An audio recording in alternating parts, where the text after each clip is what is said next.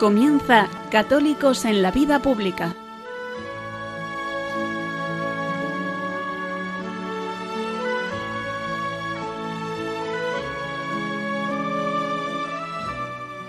Un espacio dirigido en Radio María por Luis Zayas.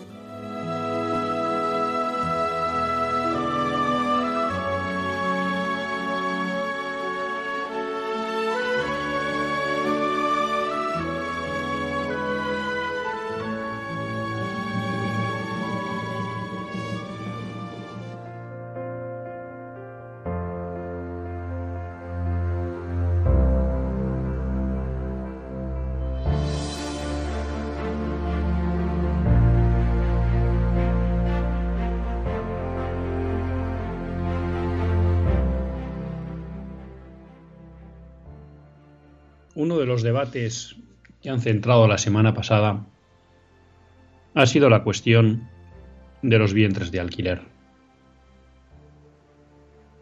Cuando uno se acerca a este debate, en buena medida descubre la sociedad que estamos construyendo. Si Benedicto XVI, en su discurso ante el Bundestag en Bonn, en Berlín, perdón, pedía y explicaba que la función de la política era promover la justicia y que eso derivaba, por tanto, en que había que ser capaz de encontrar las fuentes del derecho, las fuentes de lo justo. Y explicaba Benedicto XVI cómo esas fuentes no eran otras que la razón y la naturaleza humana, la naturaleza de las cosas. Y que ahí es donde el legislador debía bucear, debía investigar para descubrir lo justo y desde ahí con sus leyes promover la justicia.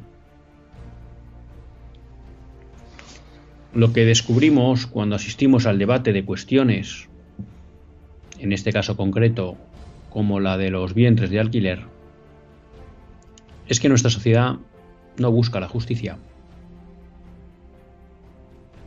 Que nuestra sociedad no quiera que el derecho, no quiere que el derecho promueva la justicia y, como explica Benedicto XVI, la paz como resultado de promover la justicia. Realmente lo que nuestra sociedad busca hoy es que la ley garantice su capricho, garantice su deseo. Y la pregunta que nos tenemos que hacer es, ¿a dónde nos aboca ese tipo de sociedad. Nos debemos preguntar si es posible vivir en una sociedad que obvia lo justo y que consagra el deseo. Nos tenemos que preguntar qué tipo de personas son las que estamos formando en una sociedad que da rienda suelta al deseo sin preguntarse por la bondad o maldad de ese deseo. Nos tendríamos que preguntar que si el resultado lógico de promover la justicia es la paz. Y siempre que hablamos de paz, me gusta recordar esa definición que atribuyen a San Agustín de que la paz es la tranquilidad en el orden. Es decir, cuando las cosas están ordenadas, cuando las cosas se organizan conforme a su naturaleza, cuando las cosas se estructuran conforme a lo que es justo. Cuando a cada uno se da lo suyo, lo que le corresponde, las cosas están tranquilas. Y como las cosas están tranquilas, surge de una manera, vamos a decir, natural, espontánea, la paz. La paradoja o la pregunta que nos hacemos es, ¿qué puede surgir de una sociedad que lo único que consagra y protege es el deseo? Un deseo que solo tiene la limitación de que sea posible o no técnicamente. O para algunos que para satisfacerlo haya que pagar o no. Esos parecen ser los únicos criterios morales por decir algo, que parecen existir en el mundo de hoy. Si es posible técnicamente, entonces es moral. Si el dinero no es un elemento clave de eso que se busca, entonces el deseo es moral. Hay algunos que también entienden que aunque el dinero juegue parte importante, la moralidad no tiene por qué ponerse en discusión. ¿Qué sociedad vamos a construir? Mejor dicho, ¿qué sociedad estamos construyendo? ¿Qué sociedad vamos a legar a nuestros hijos y a nuestros nietos si lo único que se protege y defiende es el deseo el deseo instintivo, el deseo puramente afectivo. Me atrevería a decir el deseo meramente visceral. Me apetece y lo quiero. Y no solo lo quiero, quiero que las leyes me concedan el derecho a obtenerlo. Que es tanto como decir, quiero que el Estado se obligue a satisfacerme todos aquellos deseos que yo tenga. Pues queridos amigos, les animo a que hagan la prueba en casa. Quiten las normas. Dejen que los niños se guíen por sus deseos. Que los adolescentes también. Usted y su mujer también y me dirán cuántos días de convivencia serán posibles en esa casa. Construir una sociedad sobre el deseo y el capricho lleva a la imposibilidad de la convivencia. Lleva al enfrentamiento permanente. Lleva a la conculcación de los derechos de los más indefensos. Lleva a la explotación del otro. Por eso es importante dar la batalla en estas cuestiones. No sólo porque cuestiones como los vientres de alquiler sean injustas intrínsecamente, sino que mostrando la injusticia de esas prácticas, también contribuimos a luchar contra esa sociedad del deseo y del capricho. Aquel que esta semana vamos a conmemorar que murió en la cruz y nos redimió, no hizo del deseo el motor de su vida. Hizo de su vida, del motor de su vida, el servicio, el cumplimiento de la voluntad del Padre. Ese es el camino seguro para construir una sociedad justa, próspera y plena.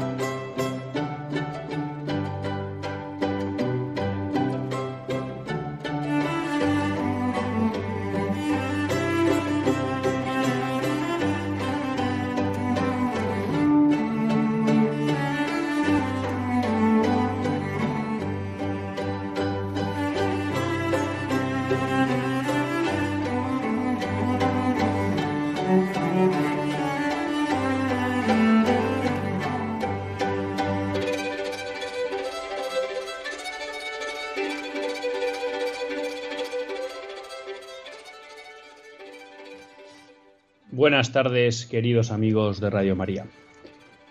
Un lunes más volvemos fieles a la cita con todos ustedes en los estudios de Radio María. Un lunes más para hacer este programa, Católicos en la Vida Pública. Un programa que, como todos ustedes saben, quiere ser una reflexión pausada sobre la actualidad nacional e internacional.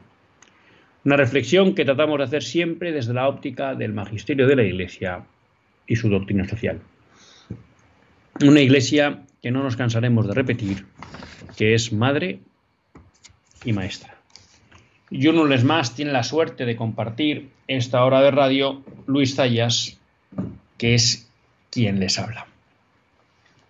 Y pues para empezar de una manera ordenada, pues les recuerdo que siempre que quieran participar en el programa, pues que tratamos de dejar siempre los últimos 20-25 minutos para las llamadas. Entonces yo después de la pausa eh, musical, pues les eh, dejaré el teléfono al que pueden llamar.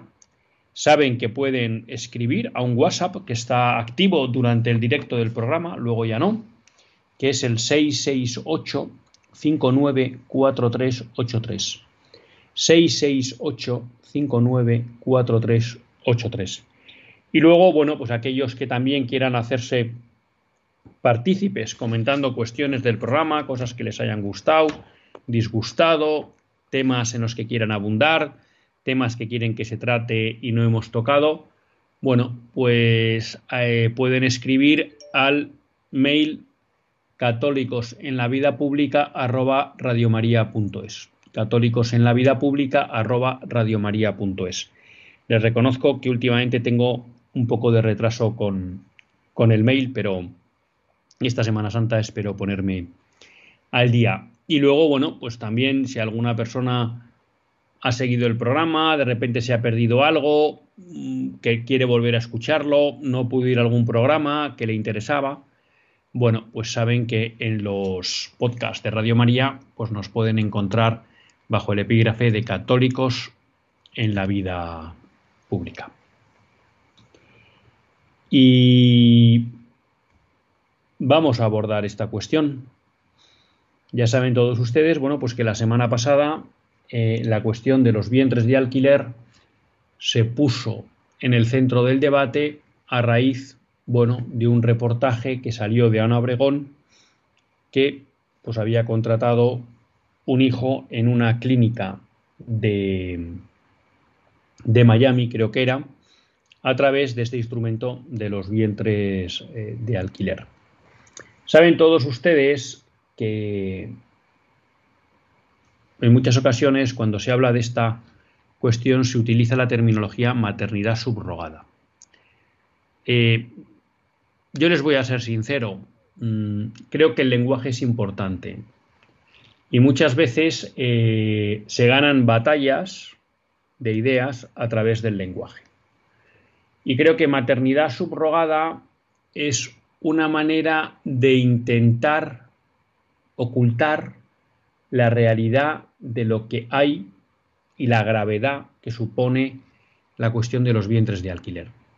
Por eso yo prefiero utilizar una terminología que puede sonar más dura, puede sonar incluso mal, ¿no? Pero que creo que refleja mejor la realidad que estamos hablando, que son los vientres de alquiler. ¿Mm? Ya saben ustedes que en general eh, aquellos que promueven comportamientos contrarios a la antropología cristiana son expertos en buscar eufemismos que escondan la maldad de lo que proponen y le den un halo de bondad. ¿Mm? Y el ejemplo claro es cuando en vez de hablar de aborto, pues hablamos de interrupción voluntaria del embarazo. Cuando en vez de hablar de vientres de alquiler, que aquí es lo que se alquila, un vientre de una madre, pues hablamos de maternidad subrogada, ¿no? Como si la maternidad se, se pudiera subrogar. No, la, maternidad no se subroga. No se puede poner nadie ¿eh? en el proceso de concebir un hijo en nombre de otra persona, ¿no? La subrogación jurídica es cuando yo asumo los derechos y obligaciones de un tercero, me pongo en su posición. Muy bien, unos padres que adoptan un niño, efectivamente se ponen en la posición de lo que hubieran sido sus padres biológicos. Pero claro, aquí estamos hablando del proceso de maternidad, del proceso de concepción de un hijo. No cabe que una madre se ponga en el lugar de otra, porque la biología es así. Entonces, gesta una mujer. Entonces, no cabe hablar de que es que otra se pone en el lugar, no, si tú no estás gestando, estás gestando ella. Entonces, no se puede subrogar. ¿Vale? Pero bueno, repito, por eso yo les animo a que cuando traten esta cuestión, y no creo que es una falta a la caridad, hablemos de vientres de alquiler, porque hay que mostrar la verdad de las cosas sin ser ofensivos. Ahí está esa dualidad, o mejor dicho, ese binomio que siempre nos recuerda Monseñor Munilla, haciéndose eco también de esa encíclica de Benedicto XVI, Caritas in Veritate, ¿no? Pues hay que mostrar la verdad con amor y a su vez el amor implica mostrar la verdad. ¿Por qué creo que es importante abordar esta cuestión?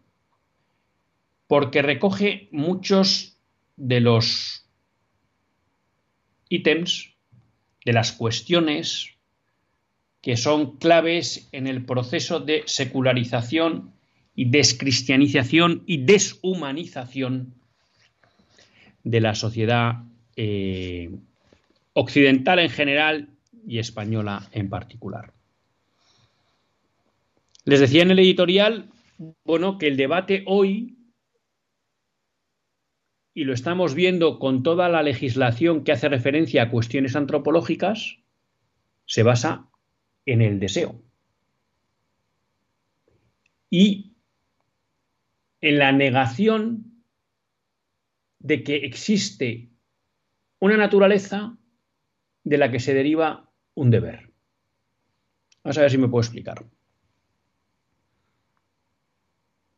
Como quiero ser padre o madre y no puedo, y la técnica hoy lo permite a través de la fecundación in vitro, quiero que ese deseo sea legal y se me reconozca como derecho. Legislamos la fecundación in vitro. Bueno, pero puede haber problemas éticos. No, no, no. Aquí lo que se trata es de que el deseo de los ciudadanos encuentre acomodo en la ley. No somos hombre y mujer sino que somos dos hombres o dos mujeres. Queremos ser matrimonio. Oiga usted, pero que el, matrimonio es una cosa distinta. No importa, es nuestro deseo y la ley asume ese deseo y lo convierte en derecho. La ley que equipara eh, las uniones homosexuales al matrimonio. Mire, he concebido una vida, pero no deseo tenerla, no quiero tenerla. Bueno, pues ya con la ley del 2010 configuramos el aborto casi como un derecho. Oiga, es que yo me casé, pero ya no deseo seguir viviendo con esta persona. No deseo tener ninguna relación con esta persona. Bueno, oiga, pero mire, es que la esencia de la institución familiar, uno de los aspectos claves es la indisolubilidad, o sea, hay un compromiso para siempre, que eso también atañe a la relación o a la necesidad de que esos padres se ocupen de los hijos, que los hijos necesitan un entorno donde estén padre y madre, donde se quieren. Ah, bueno, no, pero yo lo que deseo es esto. Bueno, pues aprobamos la ley del divorcio. No, mire, pero yo es que deseo cambiar mi sexo. Bueno, pero vamos a ver. Esto desde un punto de vista biológico no se puede, todas sus células van a, ser siguiendo, van a seguir siendo XX o XY. No importa, yo quiero. Y entonces una ley de, de transexualidad que lo que permite es, oiga, pues que usted se cambie el sexo registralmente e incluso quirúrgicamente. Y ahora tenemos esta cuestión. Mire, Mm, quiero tener un hijo, eh, no quiero o no puedo gestarlo, quiero que haya una persona que geste a ese hijo por mí, pero que luego me lo dé a mí. y yo quedármelo. Bueno, pues ahí ahora quien está pidiendo la legalización de los vientres de alquiler. Al final lo que vemos es que estamos construyendo un ordenamiento jurídico que no busca promover la justicia, sino que simplemente busca dar coartada a los deseos de los ciudadanos. Y esto, este proceso, que en el fondo, analizado con un poco de sentido de común, con un poco de sentido común, no deja de ser un sinsentido, se ve facilitado por lo que es la dinámica de la democracia, en tanto en cuanto los políticos entienden que si satisfago los deseos de grupos concretos de ciudadanos, seré capaz de hacerme con su voto. Y entonces, como lo que hoy prima en el ámbito político no es promover la justicia, buscar el bien común, sino mantenerse en el poder, y eso exige captar votos, pues los políticos hoy no están a preguntarse si las cosas son justas o no, sino qué le apetece a la gente y qué hago para que me puedan votar. Y entonces nos encontramos toda esta pléyade de leyes injustas, pero cuyo único fin es convertir en derecho los deseos de grupos de ciudadanos. En segundo lugar, cuando se abordan estas cuestiones, vemos, vamos a decir así, los clásicos tópicos de argumentación del mundo moderno, que es el fin que se persigue es bueno. Hoy leía un artículo en Libertad Digital, ¿no? ¿Cómo va a ser, eh, cómo se va a prohibir los vientres de alquiler si lo que permiten es que nazcan hijos y vengan al mundo hijos, que es lo más maravilloso del mundo. Ah, o sea que el fin justifica los medios. El sentimentalismo. ¿Cómo no vamos a permitir los vientres de alquiler o otras cuestiones si al final hay personas que sufren mucho, y es verdad, por causa de la infertilidad? Entonces estamos en una clave argumentativa por la cual el fin justifica los medios o los sentimientos justifican cualquier medio para conseguir un fin. Que el fin justifique los medios es el principio sobre el que se construye, la ley de la selva.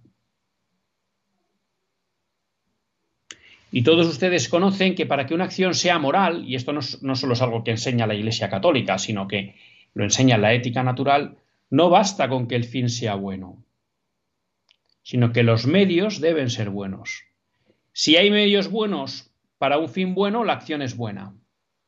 Si hay medios buenos para un fin malo, la acción es mala. Si hay medios malos para un fin bueno,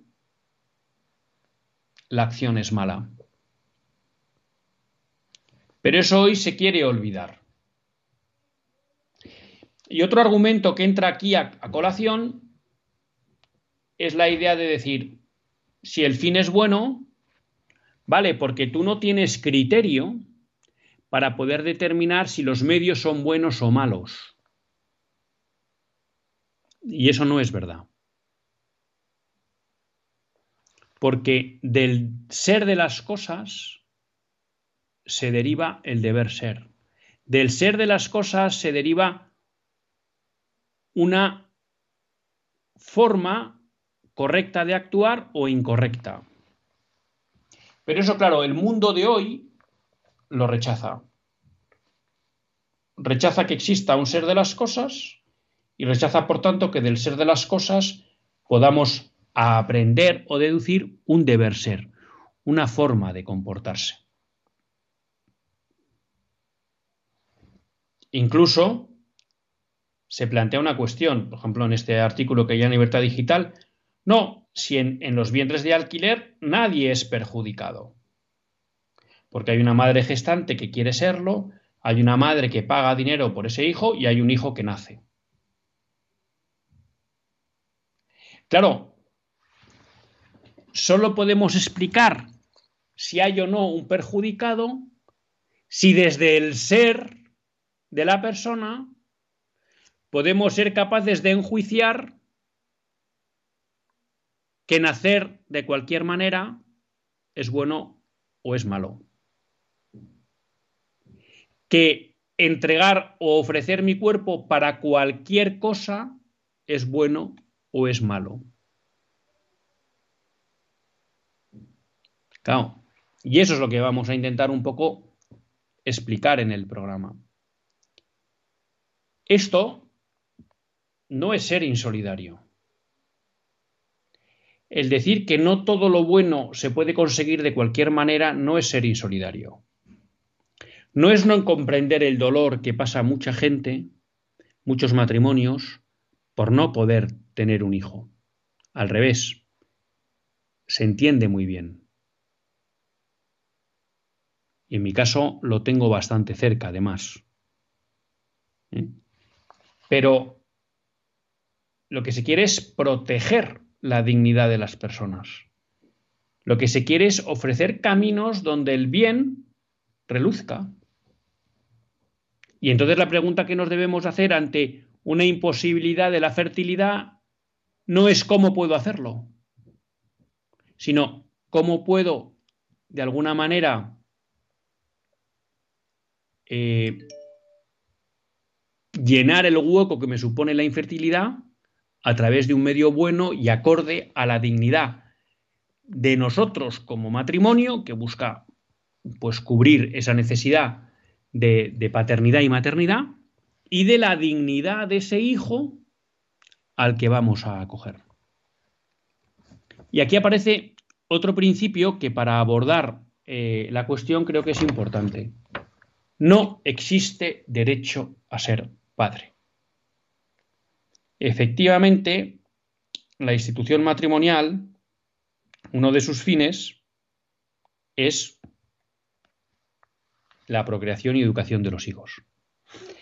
Que el matrimonio esté orientado a ese fin junto con la ayuda mutua de los cónyuges, no quiere decir que eso dé derecho a que un matrimonio sea padre e hijo. Y de hecho, pues muchas veces la propia naturaleza eh, no da esa posibilidad, porque surgen causas de infertilidad en la mujer o en el hombre y que no se pueden resolver. Por tanto, un matrimonio no tiene derecho a ser padre, a ser padres. Del mismo modo que una mujer sola no tiene derecho a ser madre. Y del mismo modo que parejas del mismo sexo no tienen derecho a ser padres o madres. Quien sí tiene derechos es el hijo. Y ahí yo les animo a que lean La Humana Vitae, les animo a que lean dos documentos de la Congregación para la Doctrina de Fe, Donum Vitae, Personas Dignitas Personae, que lean Evangelium Vitae. Y ahí la Iglesia lo explica muy bien. Y como digo yo, esto no es que sea doctrina revelada, es decir, doctrina que para aceptarla hace falta la fe. No, esto es puro sentido común, puro doctrina deducida de la realidad de las cosas. Un hijo tiene derechos. ¿Y qué derechos tiene un hijo? Bueno, pues el principal derecho que tiene un hijo es a nacer en el seno de un matrimonio fruto de la entrega amorosa en el acto conyugal de sus padres. Fíjense, derecho a dos cosas. A nacer en el seno de un matrimonio, lo cual implica un compromiso indisoluble y fiel entre hombre y mujer. Y como hablamos de matrimonio, en una unión heterosexual.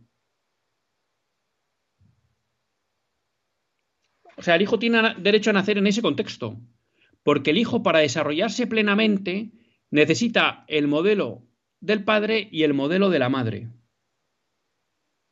Y necesita esa complementariedad para tener un desarrollo psíquico-físico pleno y madurar adecuadamente. Segundo, necesita crecer en un entorno donde se va a dar la estabilidad de un padre y de una madre que le van a acompañar en todas las etapas de su educación. Y tiene derecho a que ese entorno sea un entorno de amor y de entrega. ¿Mm? Luego, la realidad hará lo que dé. Pero esos padres, cualquiera de nosotros, que en un momento dado convierten su familia, su matrimonio, en un lugar de enfrentamiento, no solo están atentando a la dignidad de ellos como esposos, sino que están vulnerando los derechos que tienen sus hijos a vivir en un entorno donde lo que reina es el amor y el servicio y la entrega. Por tanto, tiene derecho a nacer en una institución muy concreta que además debe tener un entorno o un contexto muy concreto, que es el servicio y la entrega. Y además, en el momento de ser concebido, tiene derecho a nacer en una concepción que es fruto de una entrega por amor de sus padres. Y esto que muchas veces nos suena como romanticón o como de otras épocas, cuando uno va y mira la realidad y descubre los problemas que tienen muchos jóvenes y adolescentes que arrastrarán toda su vida, son fruto de que muchas veces, incluso en el seno del matrimonio, no fueron concebidos fruto de una entrega de amor. Y hay un dato que ahora les cito de memoria, eh, que suele decir María Calvo, eh, cuando uno estudia la población presidiaria, sorprende la cantidad de ellos en las que falta el padre, que no han tenido padre o que no han conocido a su padre o que su padre ha sido violento. Eso quiere decir que muchas veces, pues posiblemente no nacieron fruto de una entrega de amor, sino de un encuentro casual. O aunque fueran marido y mujer, no había ese compromiso de entrega en ese acto. Y alguien dirá, bueno, es que esto es muy exigente. Claro que es muy exigente, porque lo que vamos a concebir es una persona humana. Y por tanto, ese acto exige una gran responsabilidad por parte de los padres. Y si además le añadimos desde la fe que es imagen y semejanza de Dios, ni les cuento. Entonces, claro que está mal que dos jóvenes que no tienen ningún compromiso, eh, pues al final conciban un hijo. Lo quieran o no lo quieran, sea por despiste o queriendo, está mal. Porque no le están dando el entorno en el que tiene derecho a nacer un hijo. Que eso luego se puede subsanar porque se casan y se casan enamorados y tal. Y por supuesto, claro que es dramático, pues todo el tipo de separaciones, divorcios y demás. Pero incluso en familias que viven unidas, que esos padres lo que generen es un entorno de guerra en su casa en vez de un entorno de entrega y de amor. Por tanto, como el hijo tiene derecho a nacer en el seno de un matrimonio, de ahí se deriva también que tiene derecho a conocer a su padre y a su madre. Entonces, vamos a tratar de abordar la cuestión de, los vientres de alquiler. Y aquí estaríamos en eso que de alguna manera, eh, San Juan Pablo II, en Veritatis Splendor, califica como actos intrínsecamente malos, que son aquellos que siempre son, tienen una calificación moral negativa, con independencia del fin que persigan. ¿eh? Y voy a tener que avanzar un poco porque si no, no les voy a dar tiempo a las llamadas. ¿Por qué es intrínsecamente mala los, malos los vientres de alquiler? En primer lugar, porque suponen una fecundación in vitro. Y ya hemos explicado muchas veces en este programa la inmoralidad de la fecundación in vitro. En primer lugar, la fecundación in vitro niega, ¿vale? disocia el acto conyugal. No hay unión de los padres a la hora de concebir una vida. La vida se concibe en un laboratorio. Hay un tercero que une los gametos. Por tanto, ese hijo no está siendo fruto de esa entrega de amor en el acto conyugal por parte de los padres. Está siendo fruto de un proceso al margen de esa entrega. Se disocia ¿eh? los dos fines del acto conyugal, que es la reproducción y la unión, se disocian. Lo mismo que con la anticoncepción disociamos y quitamos la apertura a la vida y mantenemos únicamente la unión, con la fecundación in vitro eliminamos la unión para mantener la, apertura a la vida, vamos a decirlo así. Por tanto, y luego la FIBET, pues además de eso, tiene la problemática de que se seleccionan los embriones, los que se descartan muchas veces o se congelan, lo cual es un encarnizamiento terapéutico, o simplemente se deschachan, lo cual es asesinar a una persona en estado embrionario. ¿eh? Y luego hay que ver, pues muchas veces, cuántos se implantan y si salen adelante más de uno, pues muchas veces se producen lo que denominan reducción embrionaria, que no es un eufemismo más que para no decir que lo que se hace es abortar a alguno de esos embriones para solo dejar uno. Segundo, en la mayoría, en, en, buena parte de los casos, no siempre, aquí ya depende, si la fecundación in vitro se ha realizado con, la, con el esperma y el óvulo de la familia que contrata el niño, pues ahí no se produce eh, una negación de la filiación del niño. Pero muchas veces, como será este caso de Ana Obregón, puede ser que hasta el óvulo, no lo sé, ¿eh? pero hay veces que ni el óvulo ni el espermatozoide son del matrimonio que contrata. Eso quiere decir que el niño desconocerá quién es su padre y su madre biológica. Cuando eh, la fecundación in vitro o los vientres de alquiler muchas veces es contratado por por madres o por mujeres exclusivamente, pues obviamente eh, pues ya se da por hecho que el padre nunca se va a conocer. Pudiera ser que el óvulo es de esa madre contratante, pero no, no, no, está, no, no tiene por qué. Con lo cual se le liega a su hijo la filiación, el derecho a conocer a sus padres, a su padre o a su madre o a los dos. La fecundación in vitro también es intrínsecamente mala porque fragmenta la maternidad. Por un lado, si nosotros vamos al acto conyugal, en ese acto está todo unido. La, concepción, la gestación, el parto y luego ya el cuidado del niño a lo largo de su vida. Aquí, por un lado, la concepción se realiza en un laboratorio. La gestación se realiza en una mujer. Y luego, el cuidado del niño lo hará otra mujer. Es decir, se fragmenta la maternidad. Eso es inmoral. Eso es inmoral. Pueden darse circunstancias en la vida, pues de que un niño se queda huérfano y por tanto, bueno, pues habrá una madre que adopta. Pero no provoca el que el niño se haya quedado huérfano. Simplemente trata de darle a, ese niño algo que ha perdido. Aquí no. Aquí estamos de saque, negándole el derecho a una maternidad, vamos a llamar, unida, no fragmentada. Luego, la fecundación in vitro eh, perdón, los vientres de alquiler suponen una explotación de la mujer. Mm, por un lado, eh, hay científicos que hablan de cómo, bueno, y es conocido, de cómo se produce un vínculo biológico entre el madre, la madre y el niño, y el niño que está en gestación.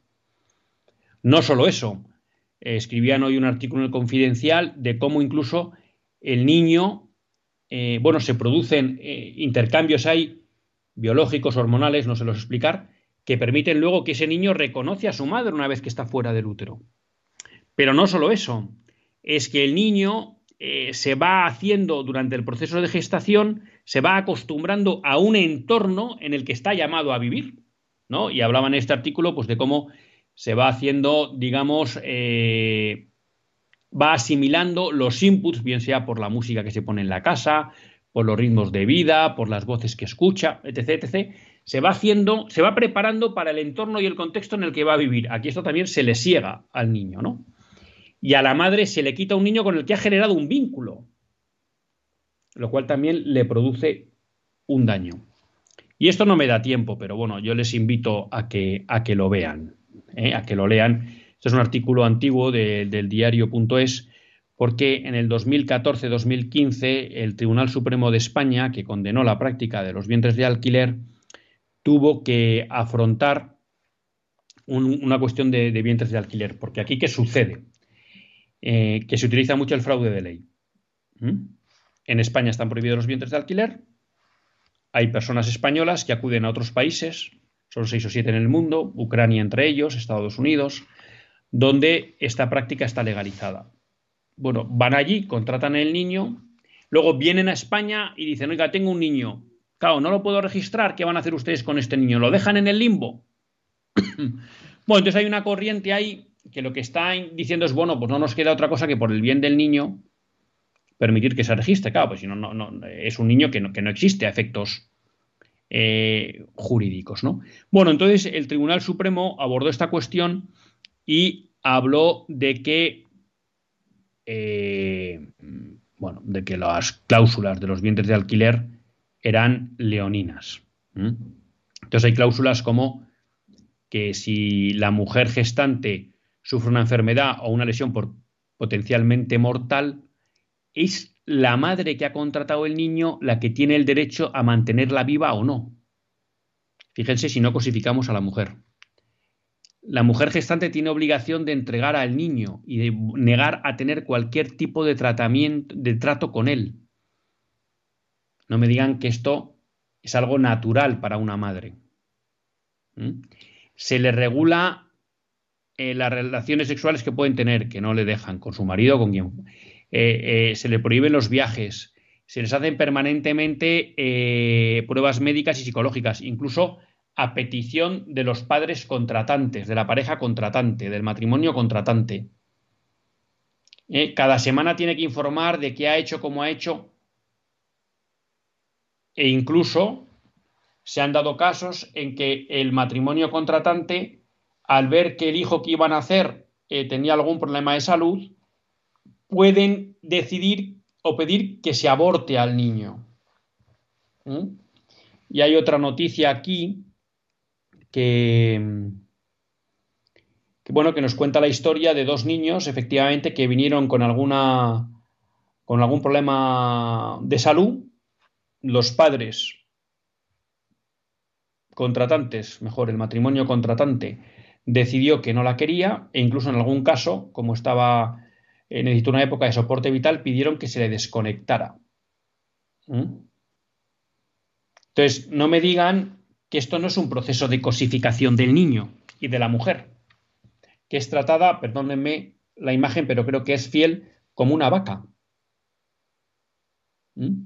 Y el niño que es tratado como un objeto. Y si no nos gusta y no vienen las condiciones que queríamos, pedimos otro e incluso nos arrogamos el derecho a pedir que le maten. Pero esto es lo normal. O sea, esto no es decir, pero bueno, pero qué burrada. No, claro, si usted contrata algo y entra en la lógica mercantil, pague o no pague dinero, eh, pero está en la lógica de mercantil de que yo quiero algo que se me proporcione porque no lo puedo obtener por mí mismo. Claro, al final tú lo que dices es, no, pero lo, quiero en estado perfecto de revista. Y si no, que se repita el proceso. O que me devuelvan el dinero. Claro, es la lógica mercantil. ¿Mm? Y finalmente, bueno, pues ya lo explicaba, este contrato es contrario a la unidad del, matrimonio. Eh,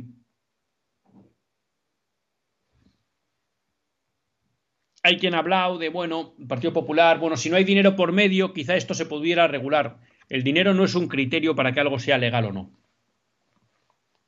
Hay cosas que son muy buenas y se pagan por ellas y no pasa nada y hay cosas que son muy malas aunque no se paguen. Y los vientres de alquiler, como venimos explicando, pues son siempre eh, malos, se pague o no se pague. O sea que la cuestión no está en si es gratis o no, o no es gratis. Voy a hablar de una cuestión y vamos ya a la pausa musical y damos paso a los oyentes. Fraude de ley. ¿Qué dice el Tribunal Supremo que me ha parecido interesante en este artículo?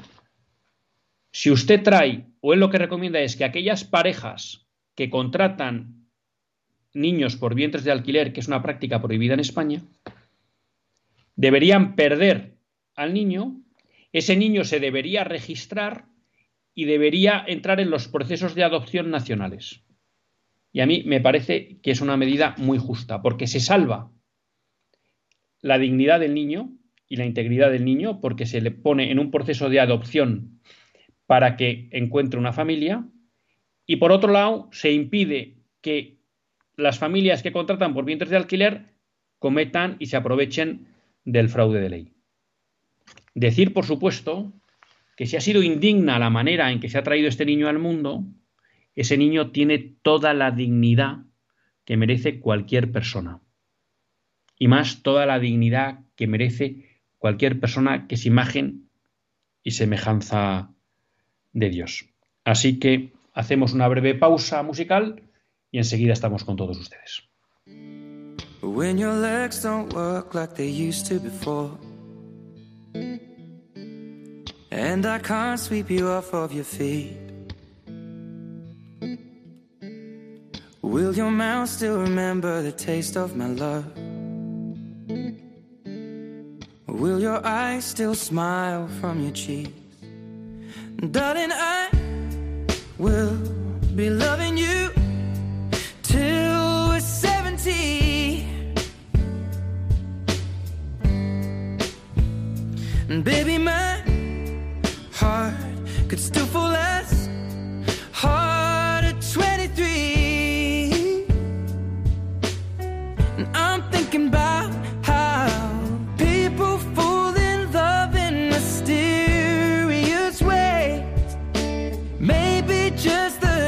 of a hand.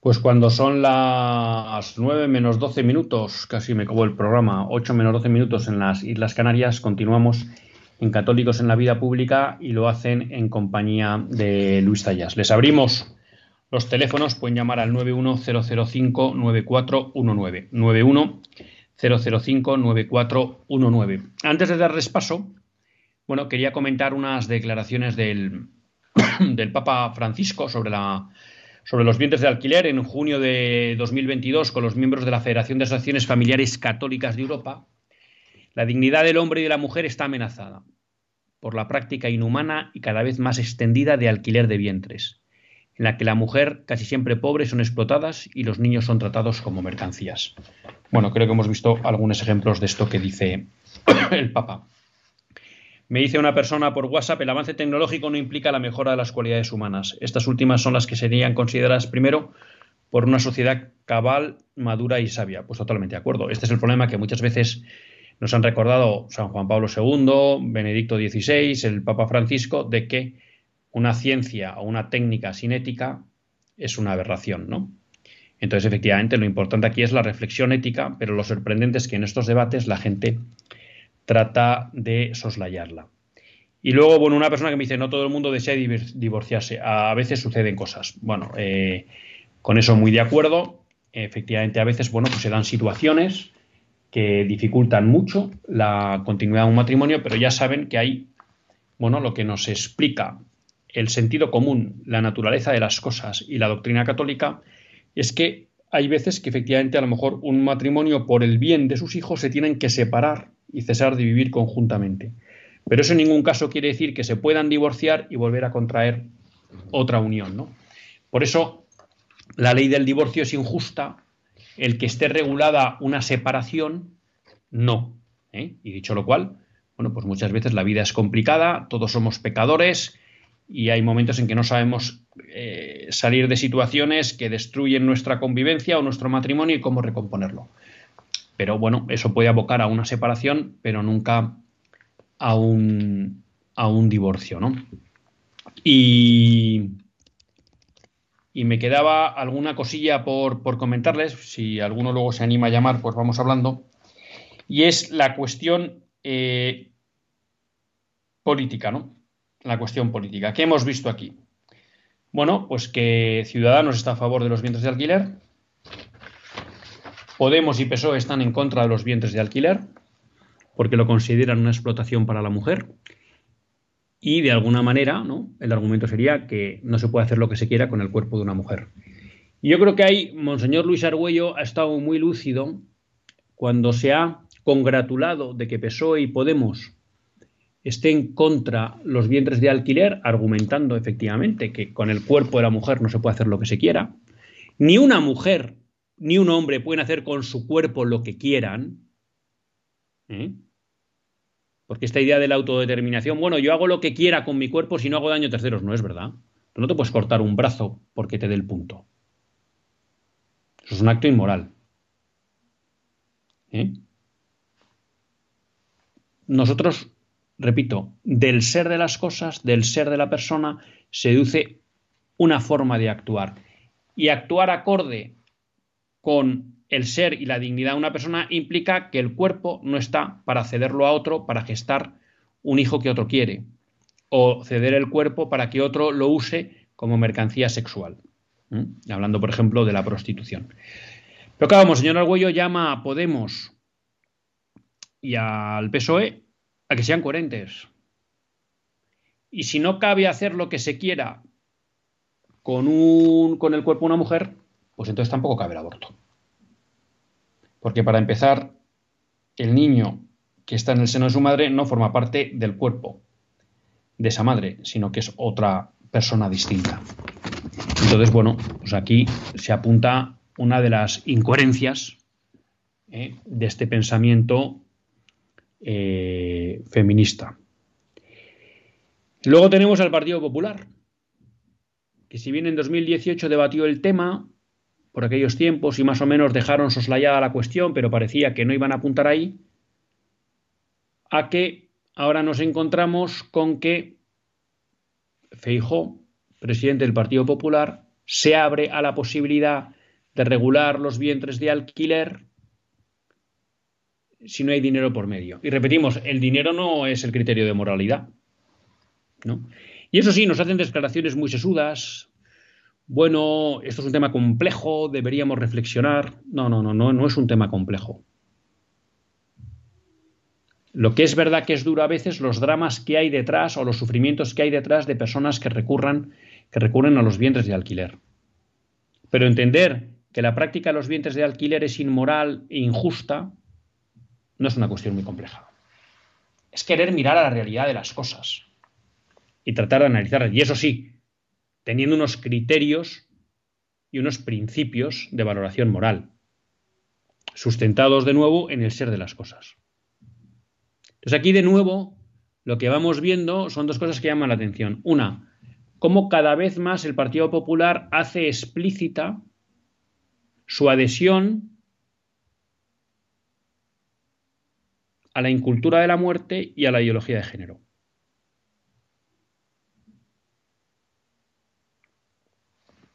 Y cómo cada vez más en España se configura que a través de los dos partidos mayoritarios todos los aspectos de la incultura de la muerte o de la ideología de género se van introduciendo, porque para una cuestión en la que Podemos y PSOE aciertan a nivel antropológico, nos encontramos que el Partido Popular asume las reivindicaciones contrarias a la dignidad de la mujer y del niño. Y repito, esto es grave. Y lo que nos demuestra es una falta de criterio moral en el Partido Popular. Y de criterio incoherente en Podemos y en el Partido Socialista. Y de falta de criterio en Ciudadanos. Y lo que uno ve es que la única institución que queda, que es coherente en su defensa de la dignidad de la persona en todos los ámbitos, es la Iglesia Católica. Y no solo es que sea coherente, es que usted sabe perfectamente sobre qué principios morales va a valorar éticamente cualquier situación la Iglesia Católica y que lo va a hacer de una manera coherente. En PSOE y Podemos lo que vemos es incoherencia. Y en el Partido Popular y en Ciudadanos, falta de criterio, que es casi peor que la incoherencia. ¿Mm? Pero claro, esto lo que a uno le hace preguntarse es si de verdad, cuando hablamos de estos cuatro partidos, son alternativos entre ellos. O si en el fondo todos nos están proponiendo el mismo modelo cultural y antropológico. Decirles también, tenía más noticias para hablar con ustedes, pero bueno, me he extendido demasiado, que eh, hace como un mes, el 7 de, de marzo, un grupo interdisciplinar de expertos de los cinco continentes ha pedido la ilegalización de los vientres de alquiler, bajo el argumento de cosificación del niño y de explotación de la mujer. ¿Eh? O sea que esto es algo que, que muchos en el ámbito médico y científico se dan cuenta que es una aberración. No nos queda tiempo para más, más para que agradecer a Javier pues su ayuda desde control, a los que han intervenido a través del WhatsApp y pedirles disculpas porque hemos tenido algún problemilla con el teléfono y por eso pues no hemos podido dar pie a los que a los que estaban llamando por teléfonos.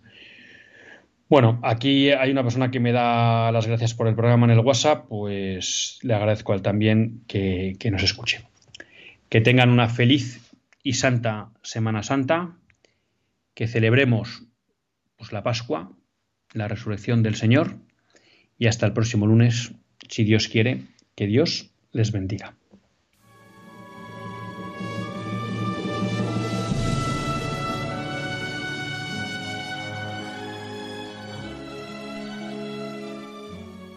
Así concluye Católicos en la Vida Pública, un programa que dirige Luis Zayas.